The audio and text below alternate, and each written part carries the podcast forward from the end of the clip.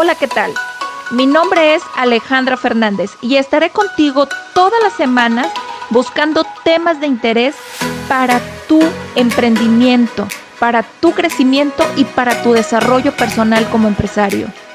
Aquí aprenderás temas de interés, todo lo que un empresario debe de saber al intentar este deporte extremo que llaman de ser un emprendedor. Este es un podcast donde conocerás de expertos empresarios sus conocimientos, sus errores, para que a ti no te pase y nunca digas por qué nadie me dijo. ¿Por qué nadie me dijo? Este es el podcast que traeremos para ti semana tras semana y espero que esta información que recopilaremos te sea de muchísima utilidad para tu crecimiento y para tu desarrollo personal. Bienvenidos a Por qué Nadie Me Dijo. Hola, ¿qué tal? ¿Cómo están? Muy buenos días. Muchísimas gracias por acompañarnos en un programa más. Hoy tenemos de nuevo una invitada de lujo, la licenciada Saraí.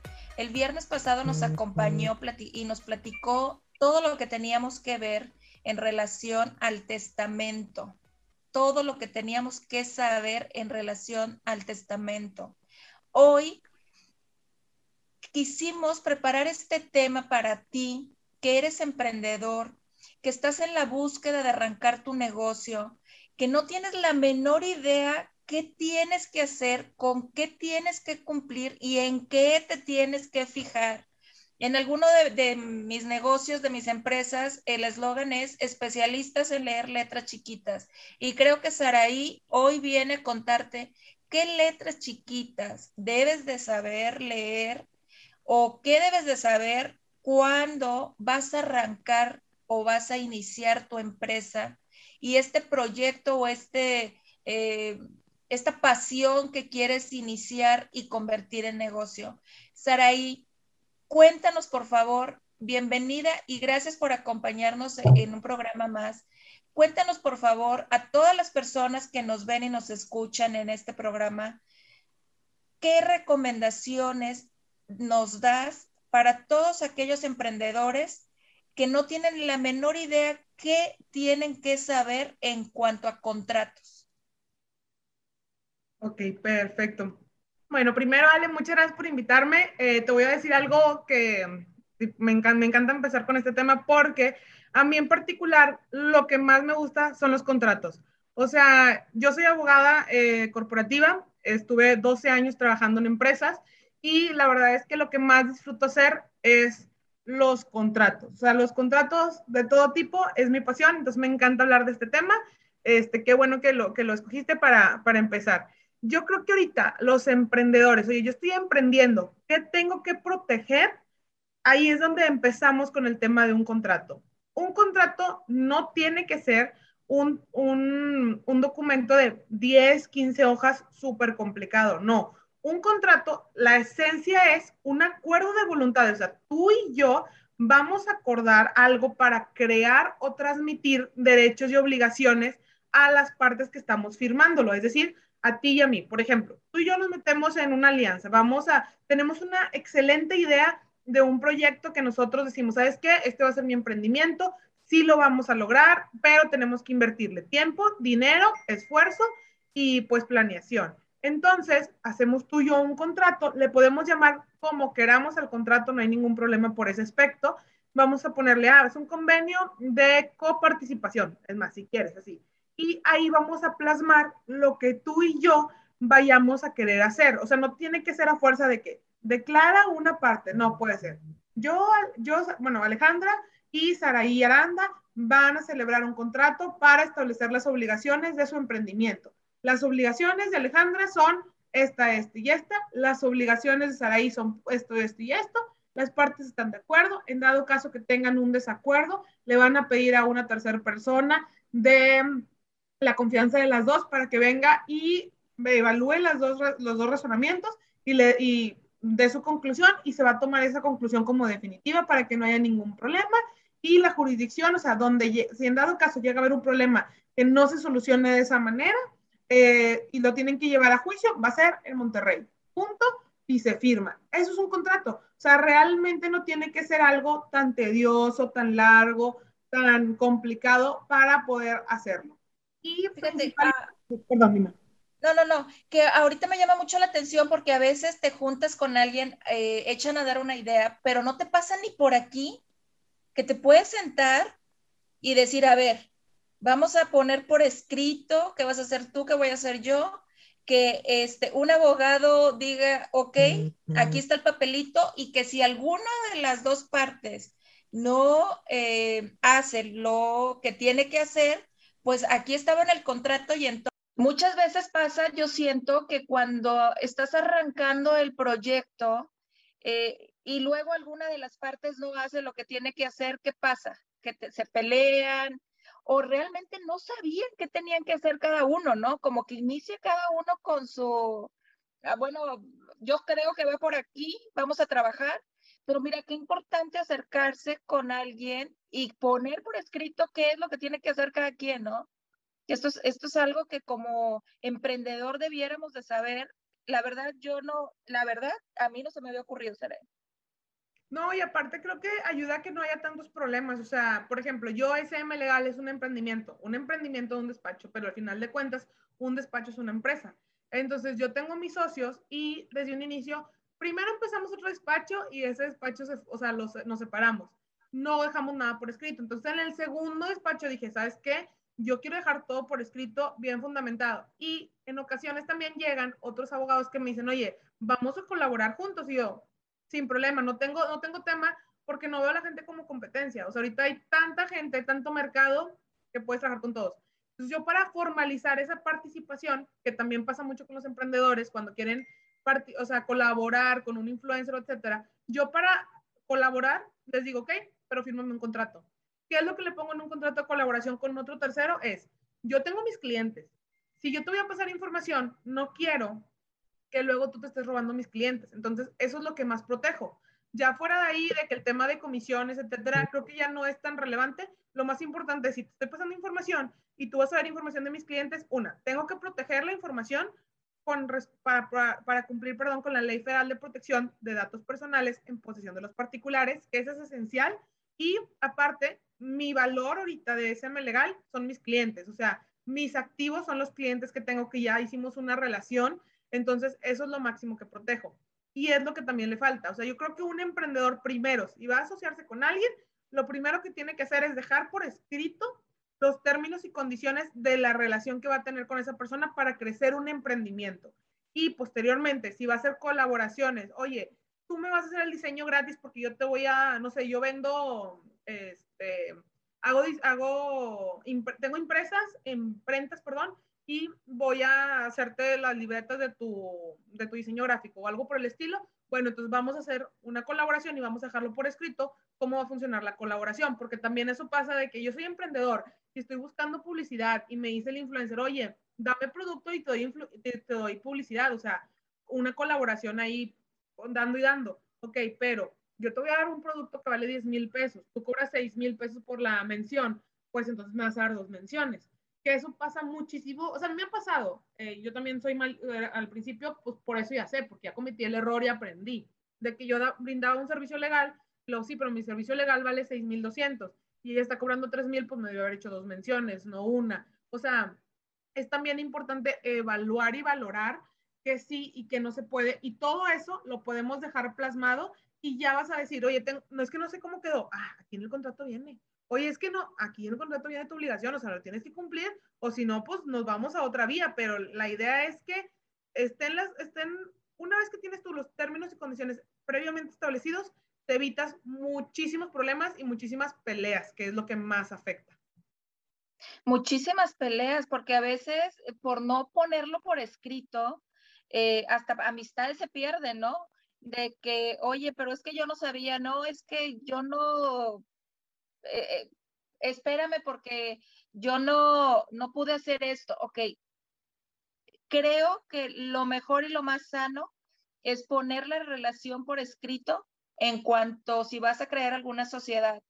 Pero ¿qué pasa si yo em, estoy emprendiendo solo? Estoy emprendiendo sola y em, ¿qué debo de, qué debo de conocer en cuanto a contratos? Eh, ¿En dónde debo de poner ahí como mayor importancia? ¿Cuándo, ¿Cuándo tengo que hacer un contrato? ¿Qué contratos tengo que hacer? O sea, como emprendedores, ¿qué recomendaciones nos puedes dar para los emprendedores que deben de poner por ahí eh, importancia relevante de esto tengo que verlo? No se me puede pasar, no puede ocurrir, este, el nadie me dijo. Platícanos ahí, este, si yo no tengo una sociedad, si yo lo estoy arrancando solo este proyecto, ¿a qué le debo de poner importancia eh, en cuanto a contratos? Ok, mira. ¿Quién no se me debe de escapar? Perfecto. Yo creo que todos los emprendedores y empresarios desean que su empresa esté protegida y resguardada. Entonces, el medio idóneo para hacerlo es por medio de contratos que, que brinden una relación estable entre los socios, si hay, entre los empleados, si llegan a tener, entre los proveedores y terceras personas. Normalmente cuando empezamos un emprendimiento, yo creo que los contratos básicos que debe tener cualquier negocio son los siguientes, y te voy a decir por qué cada uno el contrato de arrendamiento. Oye, yo estoy emprendiendo, eh, yo soy un despacho, tengo que tener una oficina. Ya sea que voy a rentar un cowork, que voy a rentar una oficina en tal lugar, entonces para ahí iniciamos con el contrato de arrendamiento. ¿Por qué es lo importante y por qué es importante saber? Yo soy abogada, me he visto 300 millones de contratos de arrendamiento. Sin embargo, me ha tocado gente abusiva. ¿Por qué abusiva? Hay condiciones generales de cualquier contrato. O sea, si tú llevas con un abogado, el abogado te va a decir, de aquí a aquí podemos negociar, esto no se puede negociar, esto sí, esto es lo normal en el mercado. Y a mí me pasó hace poquito con un contrato de arrendamiento de una bodega, que la persona me dice, lo normal en un contrato de arrendamiento es que te pidan un aval y un depósito. O si es muy buena onda el arrendador, si el arrendador te va a pedir un aval nada más o nada más el depósito, porque tampoco puedes sobregarantizar un contrato. O sea, si yo te estoy garantizando, yo te estoy diciendo, yo tengo un aval que tiene una propiedad, tampoco me puedes pedir más. Pero ahorita se pusieron más buzos y todavía te piden un seguro de arrendamiento o una póliza de arrendamiento. Entonces yo le dije, yo sé que es un trabajo, un despacho, perfecto, se entiende, pero si me pides la póliza, pues no me pides el aval. Si me pides el aval, no me pides la póliza. O sea, no te puedo estar sobre garantizando el contrato. Y eso es lo que está pasando ahorita mucho. Ahorita la gente no está rentando la realidad de las cosas, porque es mucho gasto. Y entonces todavía, parece que la gente no está rentando, la gente se está poniendo busa con su póliza de arrendamiento, que la póliza de arrendamiento simplemente es prepagarle a un abogado, o sea, por hacerte una investigación. Entonces, por eso yo ahorita los emprendedores les, les pongo mucho énfasis en un contrato de arrendamiento, porque a veces los emprendedores por miedo no quieren levantar y decir, a ver, esto no está bien, me estás pidiendo demasiadas garantías. O sea, no, no, no es, no es, no, no hace match. Y ahí, ahí es donde, por ejemplo, eso es lo que yo les digo, en el contrato de arrendamiento principalmente es eso. Tú vas a tener que rentar eventualmente un lugar o si tú ya tienes un lugar, pues ya no hay problema. Pero vas a tener que rentarlo, es indispensable fijarte en eso. No está bien que te pidan aval, depósito y póliza de arrendamiento. Es uno de los tres. Puede, inclusive, si quieres ser flexible, puedes agarrar dos, pero no, no los tres. O sea, eso no, no está bien. Y lo pongo porque me ha pasado ahorita mucho con emprendedores. Si tu, emprendedor, tu emprendimiento tiene, tiene, tiene empleados, tienes que tener un contrato individual de trabajo. Esto es por ley. Tú tienes empleados, tienes que tener un contrato individual de trabajo en el cual establezcas, perdón, las condiciones que va a tener tu trabajador. Horario, horario de entrada y salida, cuánto le vas a pagar, que tiene que estar dado de alta en el IMSS, también este, sus vacaciones, en dado caso que fallezca, ahí mencionas un beneficiario también ya en los contratos actualmente, este, creo que ya es todo más o menos lo que debe venir en un contrato individual de trabajo, pero es indispensable que lo tengas. O sea, además, es obligatorio conforme a la ley federal del trabajo. El formato que tú quieras, inclusive puedes meterte a la ley federal de trabajo y ponerle contrato y ahí te va a venir los requisitos que tiene que tener tu contrato. El contrato de compra-venta. ¿Por qué el contrato? Porque si tú eres emprendedor y, está, y pusiste una tienda, pues vas a comprar y vender ya sea que tú firmes un contrato con tu proveedor o que tú firmes un contrato con tu cliente, dependiendo lo que vendas. El contrato de compra-venta no necesariamente tiene que decir contrato de compra-venta. Puedes establecer unos términos y condiciones donde venga detallada la información de la compra-venta y ya con eso cumples con el contrato de compra-venta. Pero también te protege, por ejemplo, si tu proveedor te va a brindar eh, no sé, algún, algún equipo que tú vas a vender y tienes una fecha límite, es igual hacer un espejo con tu proveedor para que tú no vayas a tener problemas y las penalidades las compartes con tu proveedor, si en dado caso él se atrasa en la entrega del producto. Entonces también es súper importante. También recomendamos el contrato de comisión mercantil para los comisionistas. Oye, yo mis vendedores no son, no son, no son trabajadores, son comisionistas porque ellos solo, lo único que hacen es me representan para vender y yo les pago una comisión sobre esa venta una vez que ya esté pagada. Eso es un contrato de comisión mercantil. A veces lo tratan, de manejar de otra manera, pero no. El contrato de personas que venden o te promocionan es un contrato de comisión mercantil y te ayuda a evitarte las cargas laborales y también ahí a documentar cómo va a ser la comisión, porque muchas veces ahí es donde tienes problemas con tus vendedores, o sea, que no están de acuerdo en la comisión, que, oye, yo ya lo vendí, ya no te pagan a ti, pero tú ya a mí. Eso, ese llega a ser un punto así, una línea de conflicto.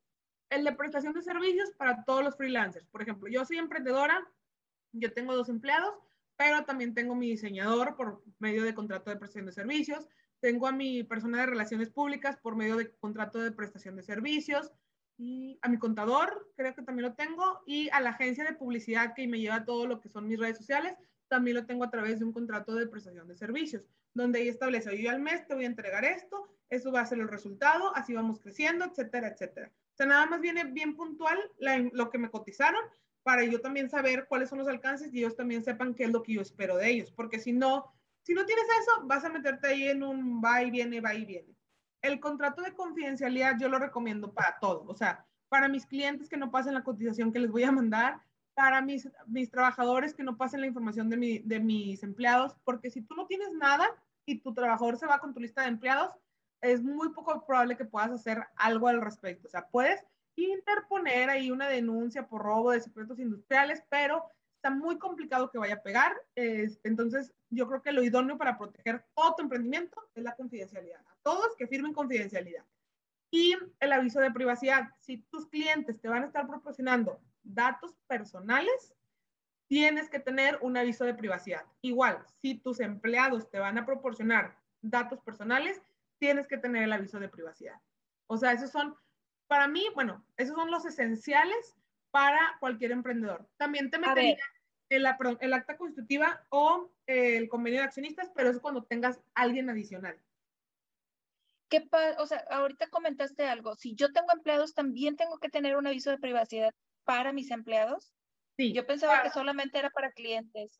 No, también para tus empleados, porque al final de cuentas, por ejemplo, en donde yo trabajaba, teníamos, nos llevaban muchos currículums y luego esos, bueno, ahí van, van dos puntos si tú vas a entrevistar gente y a la gente te va a dar tu currículum y tu información personal, que tú dices, ay, ¿cuál es la información personal? Déjame te digo. ¿Qué es la información personal? Nombre, edad, lugar de nacimiento, datos de facturación, identificación, sueldo, lugar de trabajo, domicilio, correo electrónico, teléfono. Cualquiera de esta información son datos personales. Entonces, con que tengan cualquiera de esta información, tú tienes que tener el aviso. Es un aviso para cuando entrevistas gente, para que te firmen de que, oye, te voy a entrevistar, me vas a dar tu currículum, tu información, fírmame aquí que esta información yo la voy a tener o si se la voy a pasar a más amigas que son RH, recursos humanos, tengo que establecerlo en el aviso de privacidad. Y ya una vez que entran como empleados, tienes que darle un tratamiento a sus datos. Es decir, el aviso de privacidad solamente te sirve para presentar el documento, pero el aviso de privacidad es un procedimiento atrás de ese documento, donde tú le estás diciendo a las personas cómo vas a resguardar sus datos personales. Un, ejemplo de esto sería, yo, tú me das tus datos personales y yo, tú como mi empleado, yo voy a guardar toda tu información, tu expediente completo en un cajón con todo cerrado. La única persona que va a tener llave va a ser Sara y Aranda de Recursos Humanos y es la única persona que puede acceder a esa información.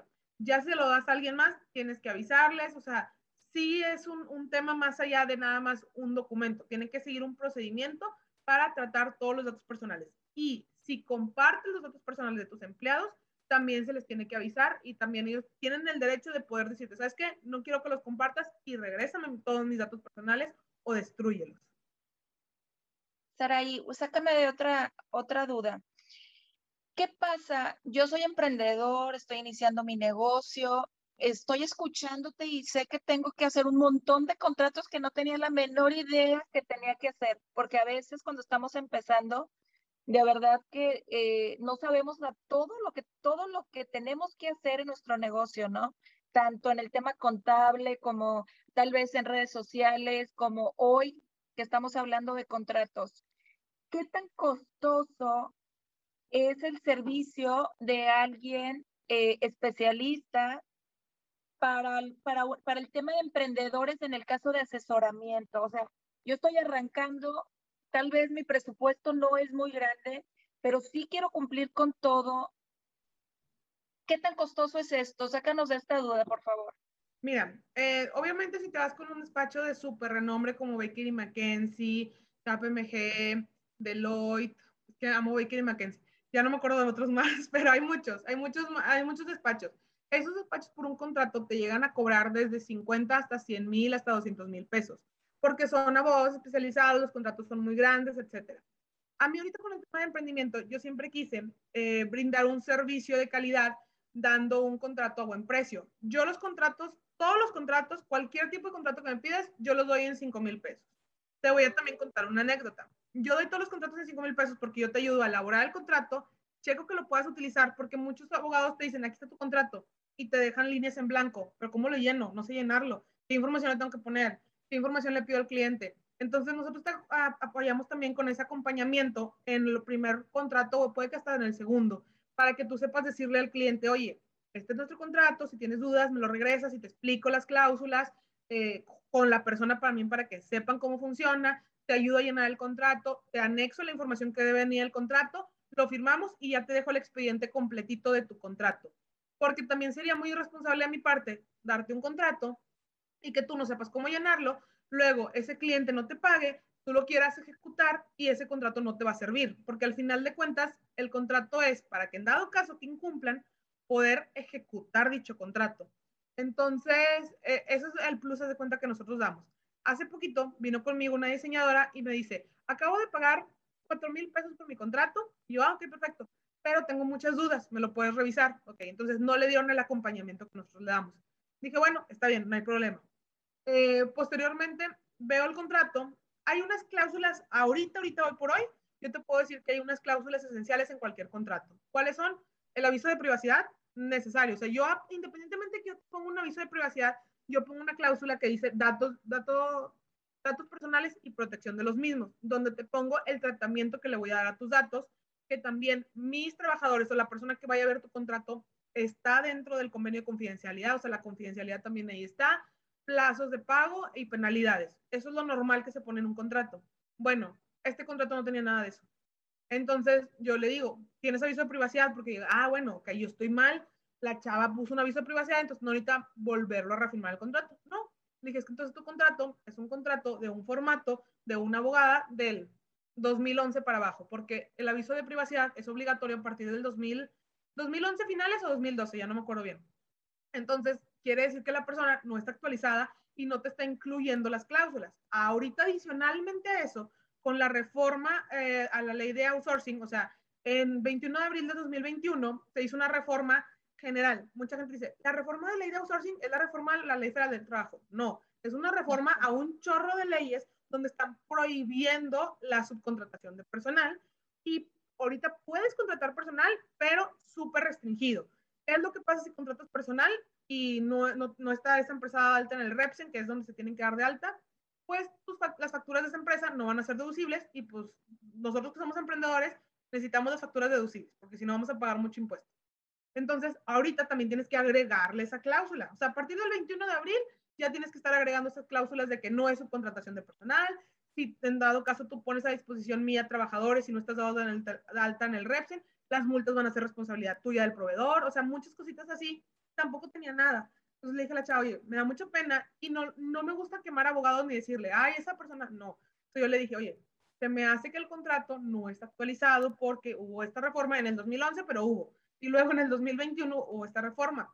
Entonces tu contrato se tiene que, le dije, te puedo modificar el contrato, pero ya me pasó hace poquito que un chavo me dijo, nada más es modificar un contrato, le tendría que hacer el contrato desde cero, pues no, o sea, ya, ya mejor, o sea, me limito a ese tipo de cosas porque también entiendo los emprendedores, pero a veces no entienden que nosotros no agarramos un machote, o sea, te puedes dar ideas de un contrato, pero no es, ah, aquí está, nada más le cambié el nombre, aquí está tu contrato, no, o sea, un contrato bien hecho es entender la esencia de lo que tú haces para poder hacer un contrato exactamente como tú lo necesitas.